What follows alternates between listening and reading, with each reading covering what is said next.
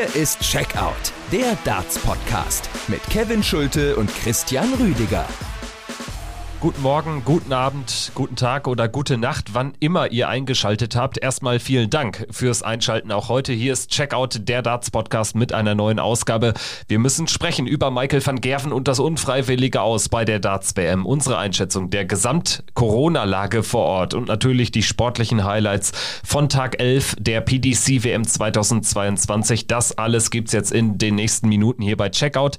Ich bin Kevin Schulte und begrüße wie immer Christian Rüdiger. Hi. Hallo Kevin, ich grüße dich und dieses Mal passt der Walk-on-Song von Michael van Gerven leider im negativen Sinne. Oh, oh, Michael van Gerven. Ja, in der Tat. Bevor es losgeht, noch einmal die Bitte, bewertet Checkout bitte. Das würde uns extrem freuen und helfen. Gerne bei Apple Podcasts die fünf Sterne anklicken und top vielleicht noch eine kurze Bewertung dazu schreiben. Bei Spotify geht das auch ganz einfach. Da einfach die fünf Sterne anklicken. Danke dafür an dieser Stelle. So, und jetzt, Christian, komme ich zu OO Michael van Gerven.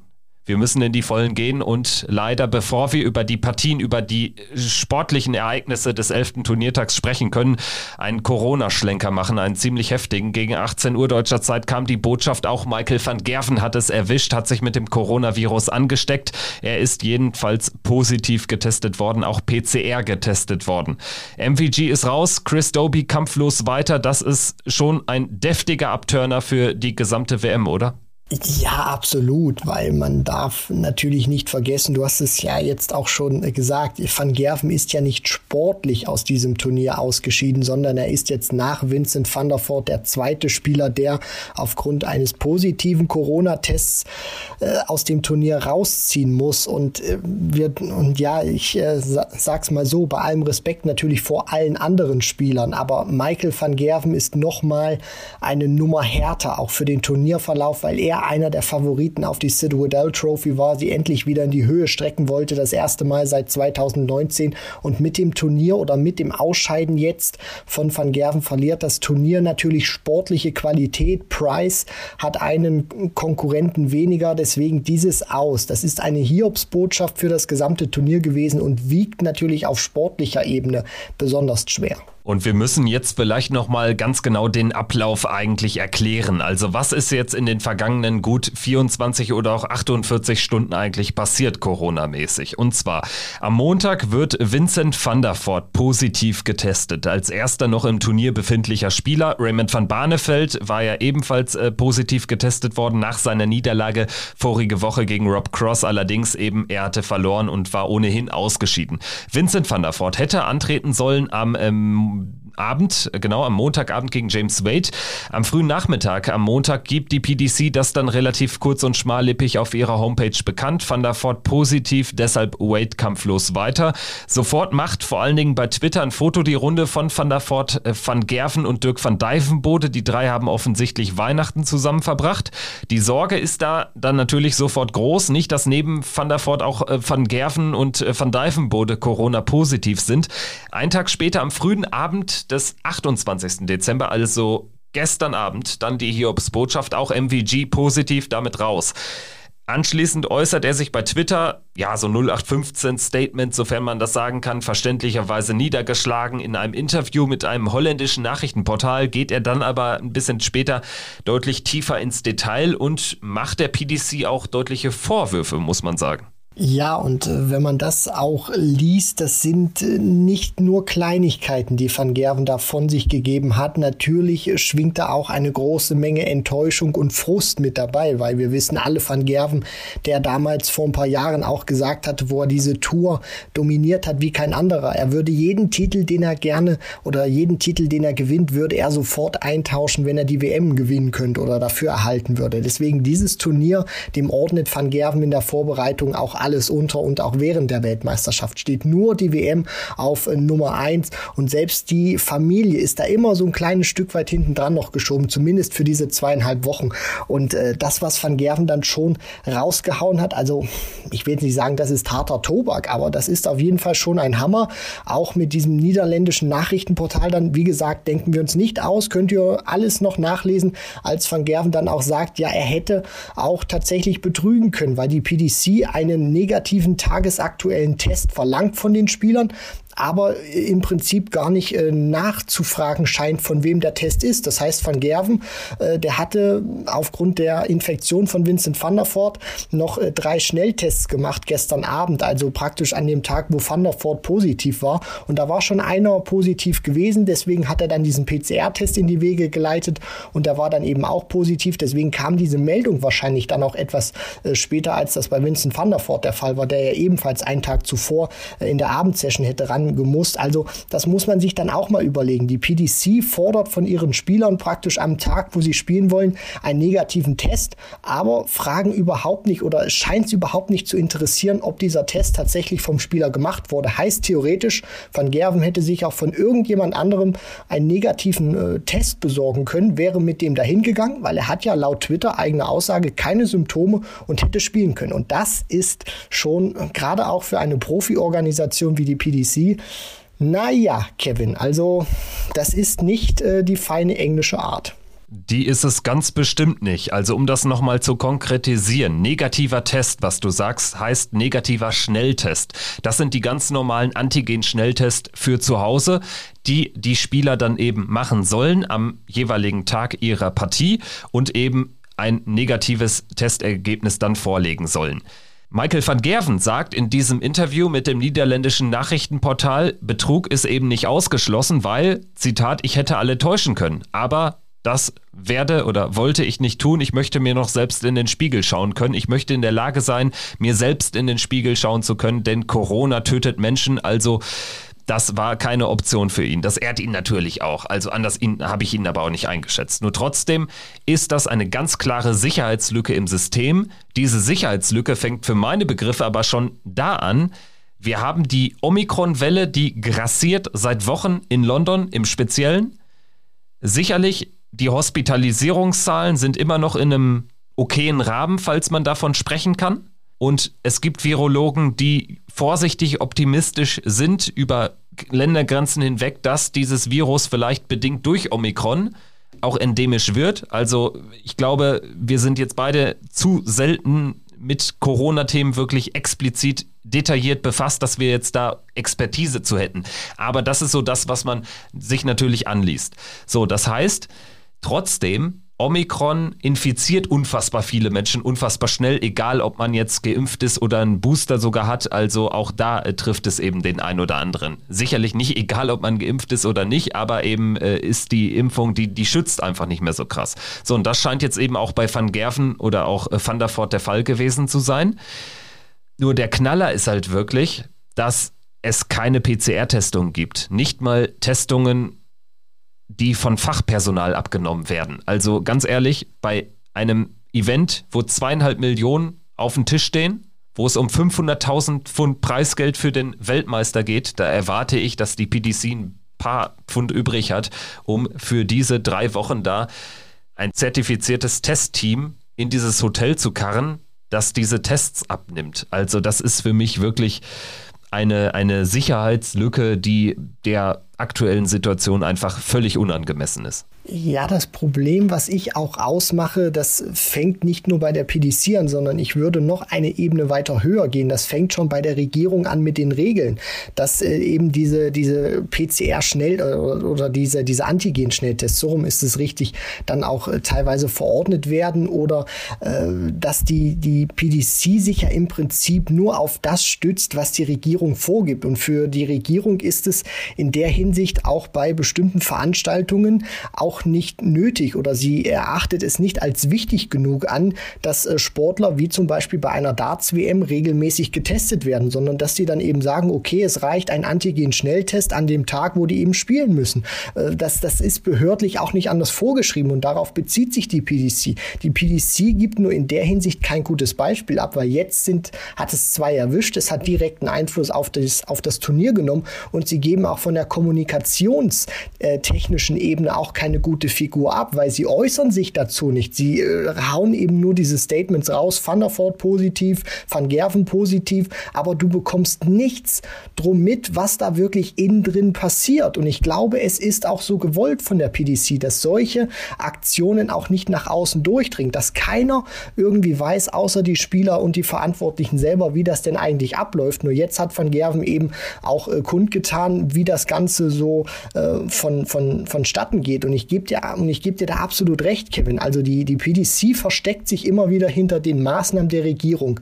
Äh, muss die PDC mehr machen, als von der Regierung vorgegeben ist? Da würde ich sagen ganz klar nein. Sollte die PDC allerdings mehr machen, ein absolutes Ja. Also bei einem, beim wichtigsten Turnier des Jahres, wo die gesamte Welt zuschaut, wo das Zuschauerinteresse so hoch ist wie bei keinem anderen Turnier, da kannst du dich in so einer Situation, weil du musst dir bewusst sein, dass diese Variante noch deutlich ansteckender ist. Ja, sie hat häufiger jetzt mildere Verläufe, aber das heißt ja nicht, äh, dass du da jetzt praktisch Larifari machen kannst. Deswegen, die PDC muss nichts verschärfen, aber sie hätte es tun sollen. Und das ist eben dieser, dieser Knackpunkt. Wenn du die Spieler regelmäßig testest, hättest du das vielleicht verhindern können. Klar, im Nachhinein ist man immer schlauer.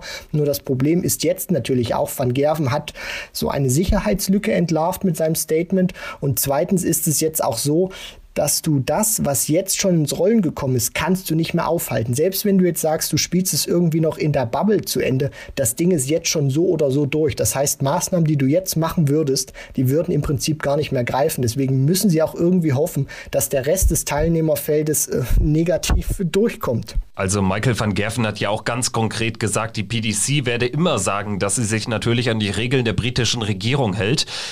Aber man hätte eben da genauer hinschauen müssen. Das hat er ganz klar gesagt. Also es gab eben kaum Kontrollen. Also ganz konkret in diesem Hilton Hotel, das Spielerhotel.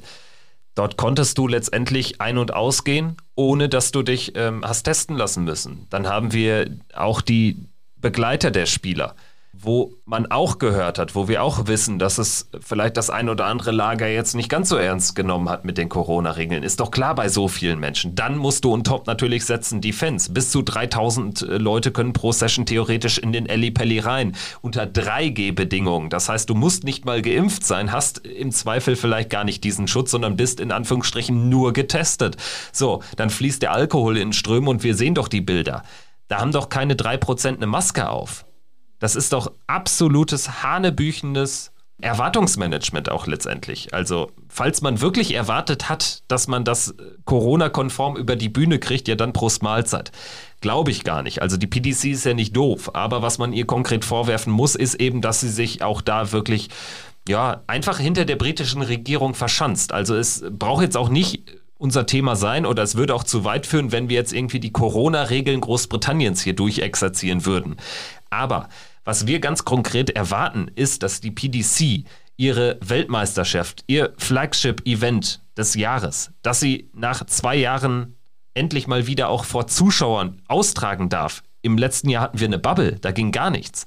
So, wir erwarten einfach, dass die PDC anders vorgeht oder anders vorgegangen ist, dass sie eben Regeln on top erlässt und nicht einfach sich am Minimum, an dem Minimum-Regelwerk der britischen Regierung orientiert. Weil ganz ehrlich, das kannst du vielleicht mit deinem Sieben-Mann-Ruder-Club-Vereinstreffen so machen oder so. Aber doch nicht mit der PDC Darts Weltmeisterschaft. Sorry, das ist mir wirklich ein bisschen zu einfach und ähm, am Ende muss man sich einfach anschauen, was in der Premier League im Fußball los ist, wo etliche Partien einfach abgesagt wurden, weil letztendlich äh, manche Vereine zu wenige Spieler haben. Wir sehen doch hier nichts anderes, nur die Darts-WM, das ist ein Einzel eine Einzelsportveranstaltung. Und man muss ja jetzt rückblickend sagen, so ist jetzt für alle Beteiligten der Worst Case entstanden. Für die PDC ein riesiges PR-Desaster letztendlich, dass sie ganz offensichtlich nicht mehr Herr der Lage gewesen ist. Für Michael van Gerven, dass er weiter auf seinen vierten WM-Titel warten muss und natürlich auch für einen Kevin Price, für Peter Wright, für die ganze andere Reihe an Spielern, auch für Vincent van der Voort, die einfach jetzt in einem Turnier spielen oder eben nicht mehr spielen, was äh, sportlich an Bedeutung verloren hat. Ja, und vielleicht äh, rächt sich jetzt im Hinblick. Ich meine, klar, äh, im Nachhinein ist man jetzt immer schlauer, sowas zu erzählen, dass man auch jetzt um die Ecke kommen kann und sagen könnte, man hat es ja schon vorher kommen sehen. Nur im Prinzip ist es immer so gewesen, dass die PDC im gesamten halben Jahr zuvor mit den Zuschauern, seitdem sie beim World Matchplay wieder zurück waren, immer, sage ich mal, gut mit ihren Regeln gefahren ist oder sich hinter diesen behördlichen Anordnungen der Regierung äh, praktisch auch gut immer wieder verstecken konnte, weil bis dahin nichts passiert ist in dem Sinne und du während der Partien nie Spieler hattest, die dann irgendwie absagen mussten oder die du dann irgendwie rausziehen musstest. Und ich denke auch, dass sich nach einer gewissen Zeit oder nach ein paar Monaten auch in der Bevölkerung dann so eine so, so eine Denkweise dann wieder äh, klar macht. Du hast dort diesen Freedom Day gehabt. Du hast viele Exhibitions gehabt von, von Bildern, wo einfach wieder das, äh, so schien es zumindest, das normale Leben zurück ist. Und dann denkst du eben jetzt auch, äh, dass das kann so über die Bühne gehen, wie wir das bei den vergangenen Turnieren auch gemacht haben. So und jetzt ist eben ein Worst Case entstanden, weil es nicht nur im Fall jetzt mit äh, Vincent van der Voort und Michael van Gerven, Michael van Gerven explizit, es hat jetzt nicht ein Spieler erwischt, wo die PDC irgendwie sagen würde, ja, ist zwar traurig für den, aber juckt uns im Prinzip nicht. Sorry, wenn ich das jetzt so, so hart sage. Wenn da jetzt irgendwie Martin Klärmarker wie im vergangenen Jahr irgendwie, der Tage vorher dann schon äh, positiv rausgehen würde aus dem Turnier oder ein Boris Kolzow, würde die PDC wahrscheinlich nicht jucken. Aber jetzt hast du mit Van Gerven einen, der dieses Turnier realistisch gewinnen kann, der äh, für Jahre das Aushängeschild, das Gesicht der PDC war. Und wenn der natürlich rausfällt und dann noch im Interview so ein paar äh, Statements raushaut und die PDC auch dafür kritisiert, dann ist das ein äh, Imageverlust jetzt nicht, aber ein Image-Schaden zumindest, ein PR-Desaster, was du dir so nicht erträumen lassen wolltest. Also genau diese Ausführungen von Van Gerven, die bestätigen eigentlich nur das, was wir auch schon im Vorfeld gehört haben. Wir hätten uns äh, nur bewusst dagegen entschieden, das auch im Podcast jetzt breit zu treten, weil man natürlich auch da immer vorsichtig sein muss. Stimmen da diese Gerüchte, dass es wirklich äh, sich dann nur um diese ganz normalen Selbsttest handelt, die die Spieler dann machen müssen, ohne Aufsicht, ohne Beaufsichtigung? Offensichtlich stimmt es ja. Michael van Gerven hat es jetzt bestätigt durch seine Aussagen.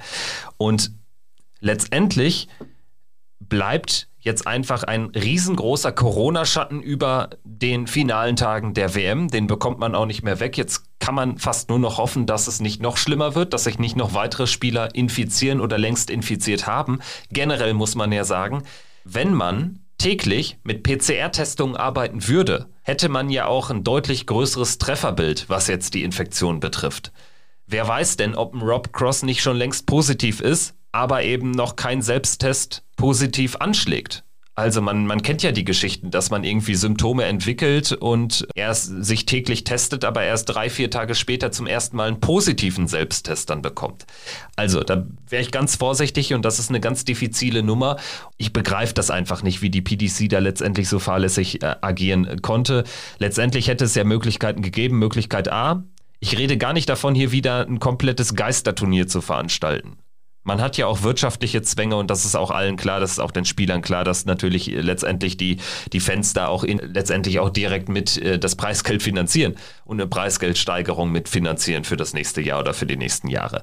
Man hätte aber zumindest sagen können, wir machen eine Bubble für die Spieler. Das heißt, die dürfen nicht aus dem Hotel raus. Oder man hätte sagen können, ja, ihr dürft euch frei bewegen, aber jedes Mal, wenn ihr wieder reinkommt, müsst ihr verdammt nochmal einen Test machen. Idealerweise einen PCR-Test. Zumindest ein Test unter Aufsicht. Aber ist ja alles nicht passiert und jetzt haben wir hier den Salat die WM geht ohne Michael van Gerven zu Ende und wir müssen, was heißt wir müssen, aber wir wollen natürlich trotzdem jetzt auch über die sportlichen Ereignisse des 11. WM-Tages sprechen, Christian. Ja, so sieht es natürlich aus und äh, wir wollen jetzt natürlich optimistisch auch in die Zukunft blicken, obwohl das jetzt auch nach, nach diesem Statement von van Gerven schwingt das immer bei mir jetzt im Hinterkopf mit, dass du die Spieler oben auf der Bühne siehst, aber gar nicht weißt, ob die tatsächlich äh, negativ sind oder einfach nur einen negativen Test vom Kumpel irgendwie Theorie mitgebracht haben. Das ist schon so ein. Ich meine, Christian, das, letztendlich weiß man das ja nie. Ja, ne? klar, es aber bietet kein Test eine hundertprozentige Sicherheit, aber man könnte diese, diesen 100 Prozent zumindest deutlich näher kommen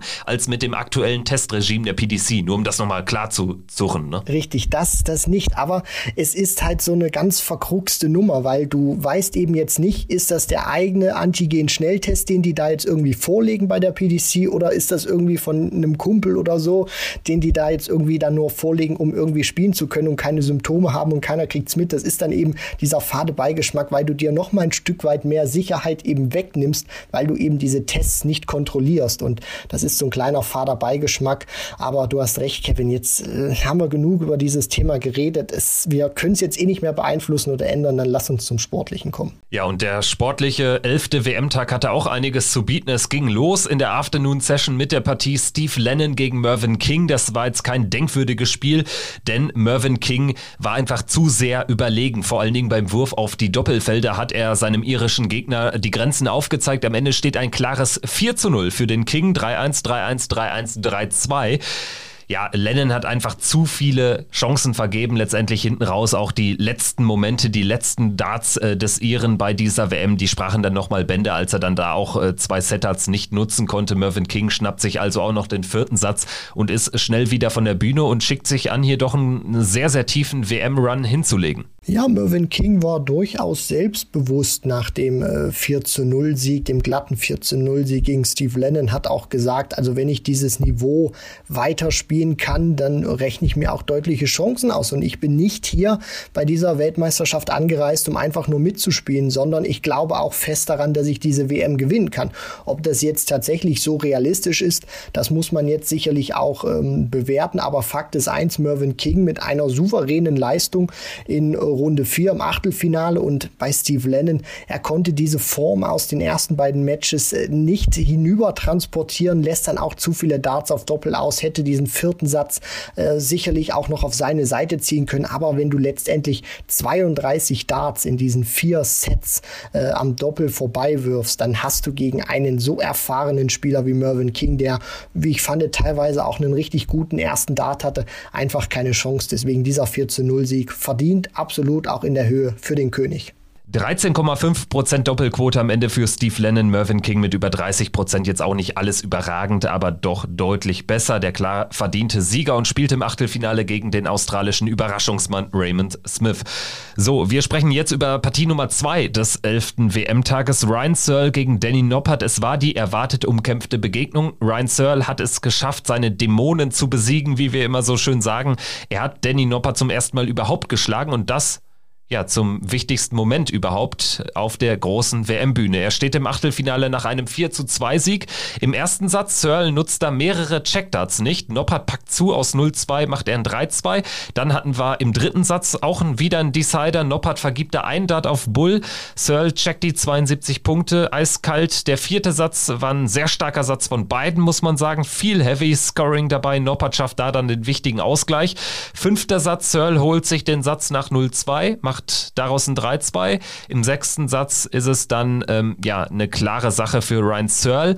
Also ich habe jetzt so ein bisschen die Geschichte des Spiels beschrieben. Das zeigt ja ganz gut, wie viele Wendungen die Partie hatte. Ja, nicht nur das von Satz zu Satz, sondern auch in den Sätzen einzeln. Also dieses 2 zu 0, diese 2 zu 0 Leckführung war teilweise die Geschichte des gesamten Spiels. Es ging los mit dem ersten Satz, wo Searle 2 zu 0 führt in den Lecks. Dann denkst du dir, okay, eins von den drei maximal ausstehenden Lecks wird er sich noch holen. Pustekuchen. Äh, Danny Noppert konnte dann mit der 1 zu 0 äh, Satzführung in die Pause gehen. Dann kommt Ryan Searle auch ein bisschen besser nochmal rein, finde ich, in die Partie. Holt sich dann dann die Sätze 2 und 3 auch. Dieser, dieser dritte Satz war sehr wichtig aus seiner Sicht, wo er auch 2 zu 0 führt und das fast noch aus der Hand gibt. Und dann für mich der Knackpunkt war tatsächlich dieser fünfte Satz dann gewesen. Danny Noppert für mich eigentlich im Aufwind gewesen, nachdem er sich den vierten Satz holt, zum 2 zu 2 ausgleicht und dann im fünften ebenfalls 2 zu 0 führt. Also diesmal nicht Searle mit der 2 zu 0 Leckführung, sondern Danny Noppert. Und dann hat er das gemacht, was er nicht machen darf. Er hat viel zu viele Doppel ausgelassen, Hatte auch viele Möglichkeiten auf das Bullseye gehabt und hat das Bullseye an diesem Tag überhaupt nicht getroffen. Viel zu viele Darts da auch ausgelassen und gibt tatsächlich noch diese 2 zu 0 Leckführung aus der Hand. Hat man dann auch gesehen an seiner Mimik, an seiner Gestik. Das war so der Bruch im Spiel und dann gewinnt Ryan Searle den letzten Satz in dieser Partie, den sechsten mit 3 zu 0 und fährt dann einen 4 zu 2 Sieg ein. Deswegen, es war auch eine Partie der vergebenen Möglichkeiten, sowohl auf beiden Seiten mit dem besseren Ende für Ryan Searle. Ein bisschen unlucky war allerdings auch ein Moment im Decider von Satz 5, äh, als Noppert bei 126 Rest, zwei Darts äh, stecken schon in der Triple 20, also hatte sich dann in dem Moment auf 126 runtergespielt und er hat ja noch einen dritten Dart gehabt, der landet auch in der Triple 20, bounced aber raus. Das war ziemlich unlucky, weil sonst hätte er auf 66 Rest gestanden und hätte dann deutlich bessere Chancen gehabt, diesen Satz für sich zu entscheiden. War für meine Begriffe so ein bisschen der Schlüsselmoment der Partie zusammen mit dem ersten Leck und dem Bullseye-Check von Ryan Searle das äh, letztendlich dann auch äh, der finale Neckbreaker für Danny Noppert, The Freeze. Der ist also raus. Ryan Searle steht im Achtelfinale. Genauso wie etwas überraschend Martin Klärmarker, der Niederländer, besiegt Joe Cullen im letzten Match des Nachmittags mit 4 zu 3 in den Sätzen, führt schnell mit 3 zu 0. Erster Satz sehr spektakulär gespielt. Am Ende Tops Tops, glaube ich, zum finalen Finish. Im zweiten Satz ging es im Prinzip so weiter. Im dritten Satz vergibt zwei, äh, vergibt Kallen zwei Setards im Decider. Klärmarker nippt den letzten letztendlich, steht äh, im Set Average 18 Punkte hinter Kallen in diesem dritten Satz und liegt trotzdem 3-0 vorne. Das ist eigentlich der Moment, wo du weißt, du kannst diese Partie nicht verlieren.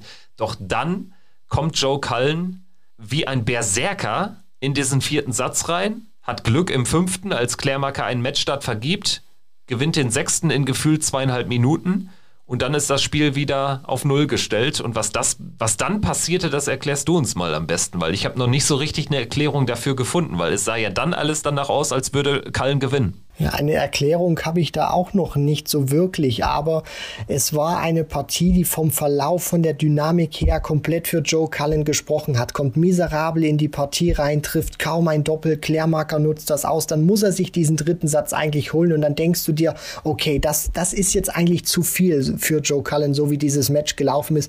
Und dann dreht er plötzlich auf, übersteht noch diese 148 Punkte im äh, vierten Satz, äh, nee, Quatsch, richtig, beim, beim Stand von 3 zu 1 1, also im fünften Satz, dann übersteht diese 148 Punkte von Claire Marker, bleibt im Spiel und äh, dreht danach wirklich richtig auf. Also das Scoring war wirklich herausragend dann gewesen von Joe Cullen. Der steht am Ende bei 980er, nur mal so zum Vergleich. Martin Klärmarker hat eine 180 geworfen und ist am Ende sieben Punkte im Average schlechter und trotzdem gewinnt er diese Partie, weil er hinten raus das bessere Timing hatte, als es dann in diese Two-Clear-Leg-Regel geht, wo Joe Cullen dann, wenn ich mich nicht ganz irre, weil dieses Match hatte so viele Wendungen dann gewesen, eigentlich das 3 zu 2 im Prinzip machen muss. Tut er nicht, lässt zwei Darts aus und Martin Klärmarker, der in diesem Moment für mich eigentlich der schlechtere Spieler war, kommt dann mit dieser 130 zurück und checkt die, dann nimmt die dann raus und dann spielt er zum Schluss das Bullseye-Finish und konnte selber kaum glauben, dass er diese Partie doch noch gewinnen konnte.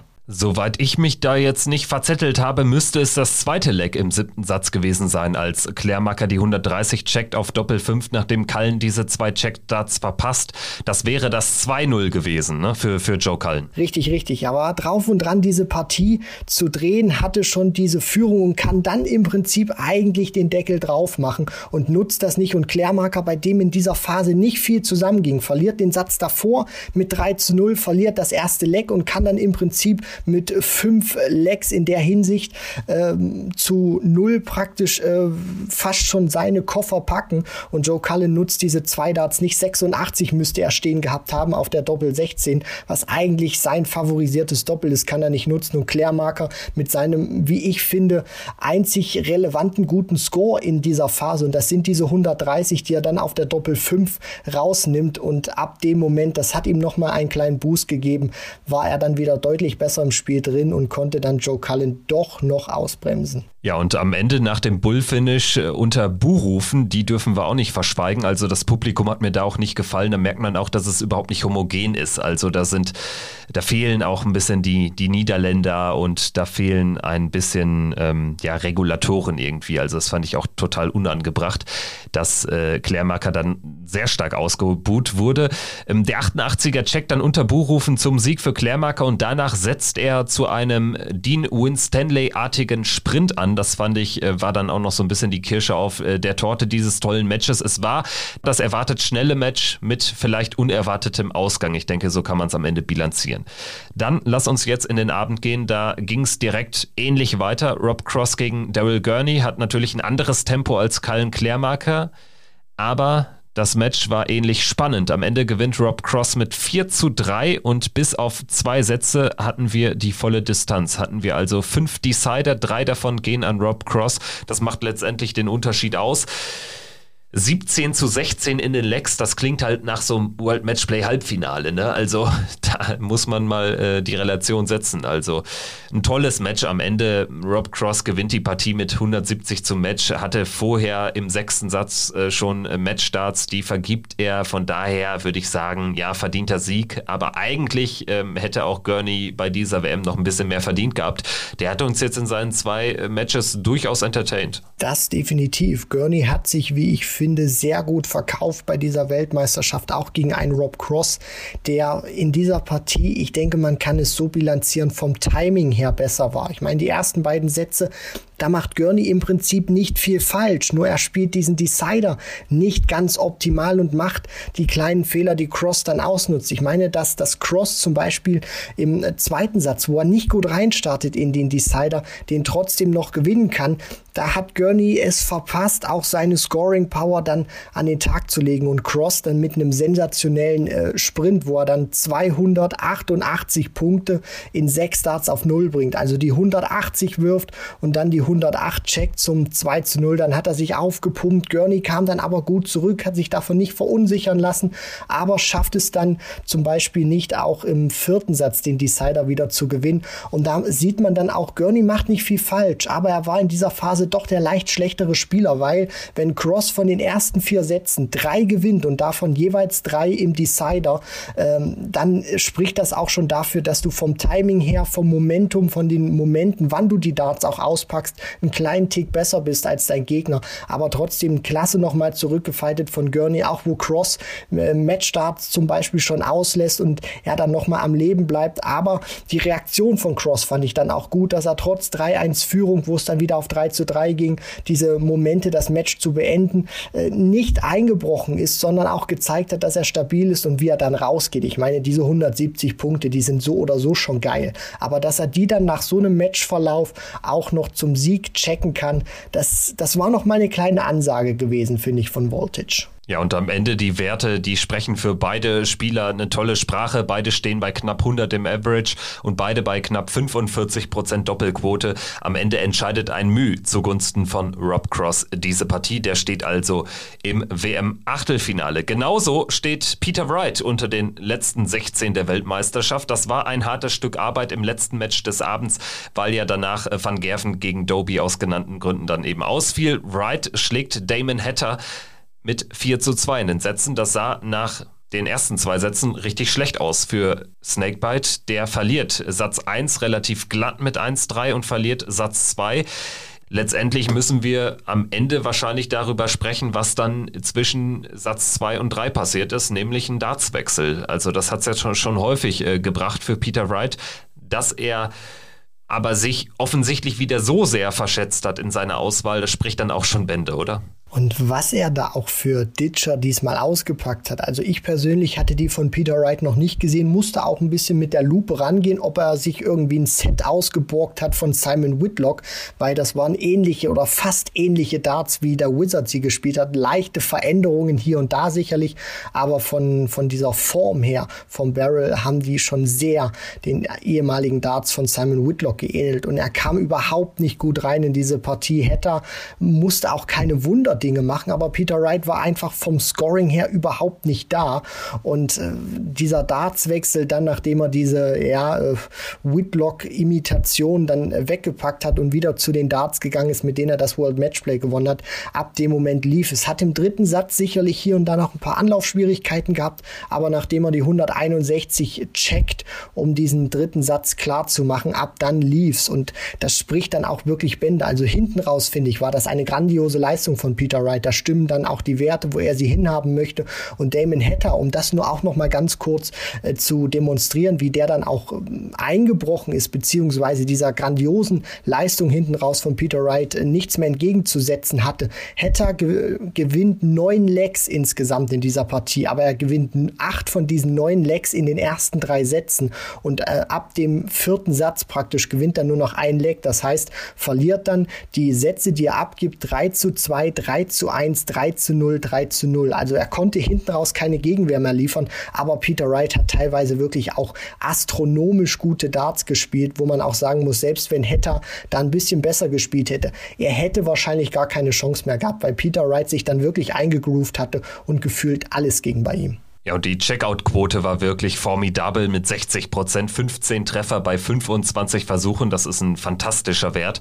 Und wenn er den ansatzweise halten kann, ähm, gepaart dann natürlich auch mit einer guten Dart-Auswahl und äh, einem weiterhin guten, stabilen Scoring, dann äh, geht die Weltmeisterschaft auch nur über Peter Wright. Und dann muss sich Gervin Price noch deutlich strecken. Also äh, die Drittrunden-Performance von Wright war jetzt äh, fast eine Klasse besser als die von Gervin Price, würde ich sagen. Wir wissen aber natürlich auch, dass zur neuen Runde wieder alles auf Null gestellt wird. Gut, dann würde ich sagen, machen wir den Haken hinter WM-Tag Nummer 11 und sprechen über den heutigen 12. WM-Tag. Heute wird die dritte Runde abgeschlossen und wir haben auch die ersten zwei Begegnungen der Achtelfinalpartien. Das heißt, es geht los mit einer Drittrunden-Session am Nachmittag. Drei Drittrundenpartien, wie wir das jetzt gewohnt sind. Wir haben einmal Jose de Sousa gegen Alan Suter, Dave Chisnell gegen Luke Humphreys und Nathan Aspinall gegen Kellen Ritz durchaus interessante Begegnungen. Auf dem Papier würde man sagen, zumindest zweimal. De Sousa gegen Suter und Espinel gegen Ritz sehr klar favorisiert, was auch die Ranglistenposition der jeweiligen Spieler betrifft. Ich würde allerdings in beiden Begegnungen sagen, das ist knapper, als man vielleicht als Darts-Laie sagen würde.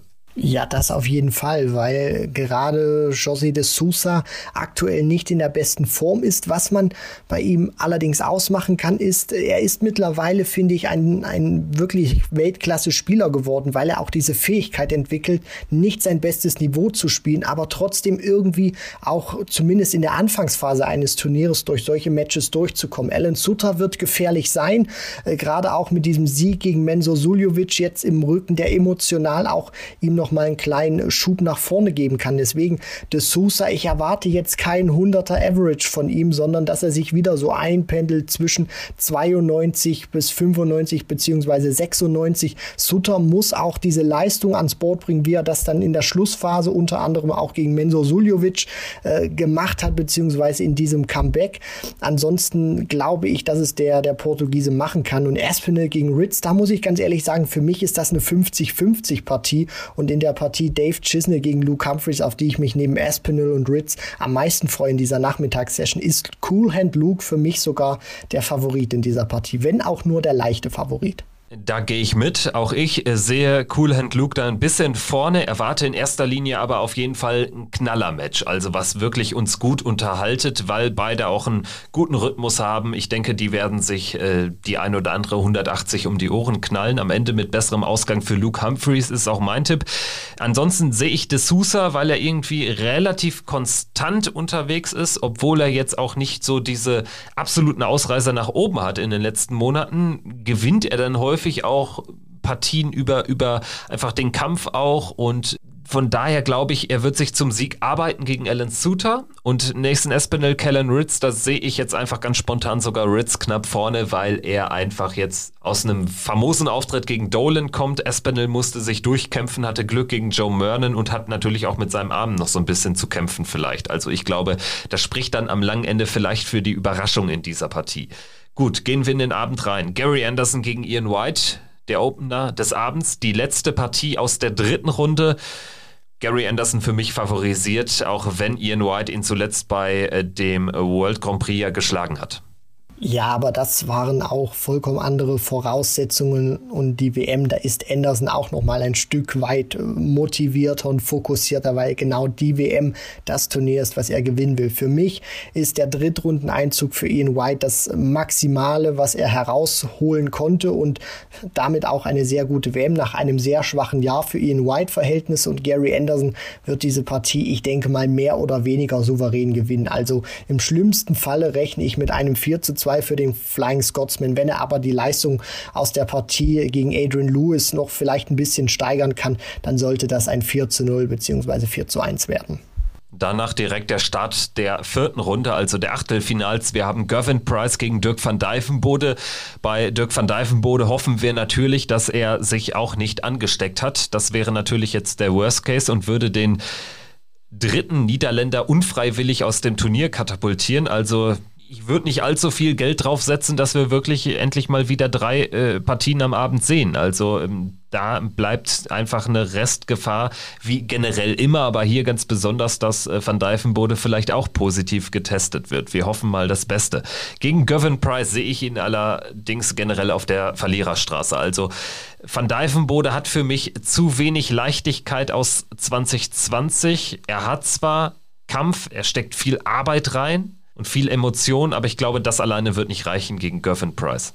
Er wirkt auf mich teilweise etwas zu hektisch, teilweise etwas zu übermotiviert und an den und an der einen oder anderen Stelle auch äh, etwas äh, zu verkrampft, Dirk van Dijvenbode. Und was er oder was ihm nicht passieren darf, was ihm ja gegen Ross Smith unterlaufen ist, dass er früh in der Partie auch klar zurückliegt. Also sollte er wirklich 0 zu 2 oder dann 0 zu 3 zurückliegen, dann wird er diese Partie gegen Price nicht mehr drehen können und wird nicht mehr zurückkommen können. Also ein Fehlstart darf sich van Dijvenbode nicht erlauben. Wenn er es irgendwie schafft, in der Anfangsphase drin zu, äh, drin zu bleiben, Price vor Aufgaben zu stellen, dann könnte es vielleicht eine etwas engere Kiste werden. Aber über sieben Sätze kann ich mir nicht vorstellen, dass Gervin Price da als äh, Verlierer vom Oki geht. Deswegen der Sieger geht oder wird für mich am Ende des Tages nur Gervin Price heißen.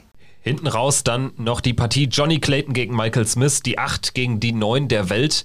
Dementsprechend knallen könnte es da. Also ich erwarte mir da schon einen Cracker. Ich hoffe aus neutraler Sicht, dass Michael Smith diese Form der letzten Tage an den Tag legen kann. Bei Johnny Clayton mache ich mir da fast keine Gedanken. Also am Ende sehe ich ihn hier auch mit 60-40 vorne, einfach weil er so brutal scored.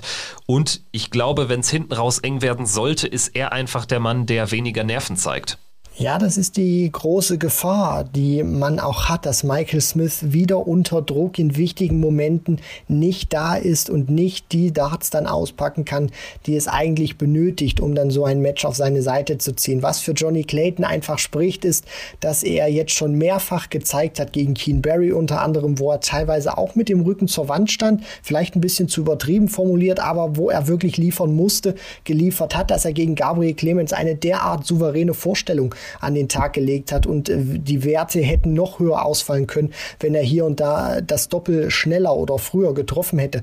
Deswegen, ich erwarte vom Scoring her eine sehr äh, qualitativ hochwertige Partie und für mich wird sie auf den Doppeln entschieden. Was macht Smith in den wichtigen Momenten? Da wird Clayton meiner Meinung nach wieder sehr gute Darts auspacken und wenn Michael Smith da dagegen halten kann, dann wird diese Partie auch sehr lange gehen, dann wird sie sehr eng werden, sehr intensiv, sehr sehr hochklassig, aber das Momentum spricht für Johnny Clayton, würde mir aber aus neutraler Sicht wünschen, dass Michael Smith seine Kritiker zumindest in dem Match mal wieder Lügen straft und diese Partie auf seiner Seite, äh, auf seine Seite ziehen kann. Aber aktuell aufgrund von Johnny Claytons Performances, glaube ich, stand jetzt noch nicht so wirklich dran. Vielleicht zum Abschluss noch die Frage Clayton gegen Smith. Wer würde besser zu einem möglichen Viertelfinale gegen Gervin Price passen. Also Clayton für meine Begriffe schon der deutlich gefährlichere Gegner für den Iceman. Boah, das ist eine verdammt knifflige Frage, Kevin. Natürlich ja, ho hoffe ich auch, dass es zu diesem Match Price gegen Clayton kommt, weil es da im Prinzip jetzt so eins zu eins steht und man dieses Rubber-Match hat, wie man so schön sagt, bei der WM im Viertelfinale. Man wünscht sich das, weil Clayton auch dieses hervorragende Niveau gespielt hat. Ich sage aber auch, wenn Michael Smith diese Form zumindest transportieren kann, dann ist das auch einer, der in einem Viertelfinale Gervin Price nicht nur ärgern, sondern schlagen kann. Wir reden hier immer noch vom Bullyboy Michael Michael Smith. Wenn der in der Hirse fit ist, dann kann der auch Gervin Price schlagen, weil er dann genauso ein Weltklasse-Spieler sein kann. Aber ihm fehlt einfach diese Konstanz. Deswegen, ich weiß, äh, ich lege mich immer gerne fest. Hörst du vielleicht jetzt auch nicht so sonderlich gerne, weil ich mich hier ein bisschen diplomatisch äußere. Aber ich sage, Clayton und Smith, beide würden hervorragend in dieses Viertelfinale passen. Es wäre nirgendwo ein Qualitätsverlust von dem Talent der beiden Spieler. Wir einigen uns am besten darauf, wir warten mal ab, wer das Spiel gewinnt, ob Price überhaupt äh, weiterkommt gegen Van Dijvenbode und dann sprechen wir zu gegebener Zeit hier im Podcast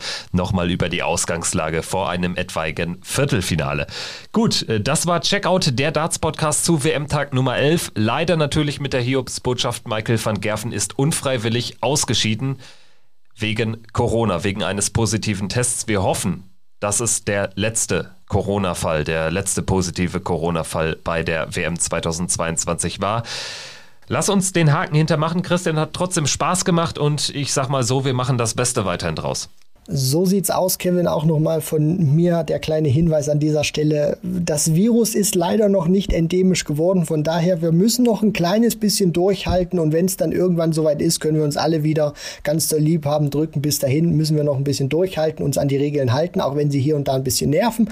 Aber wir kriegen das hin, genießen die WM und freuen uns dann auf ein hoffentlich besseres 2022. In diesem Sinne, macht's gut, bleibt gesund und schaltet wieder ein hier bei Checkout der Darts Podcast dann mit einer Analyse zu Tag 12 der Darts WM und schon einem Ausblick auf das neue Jahr, Stichwort Viertelfinals.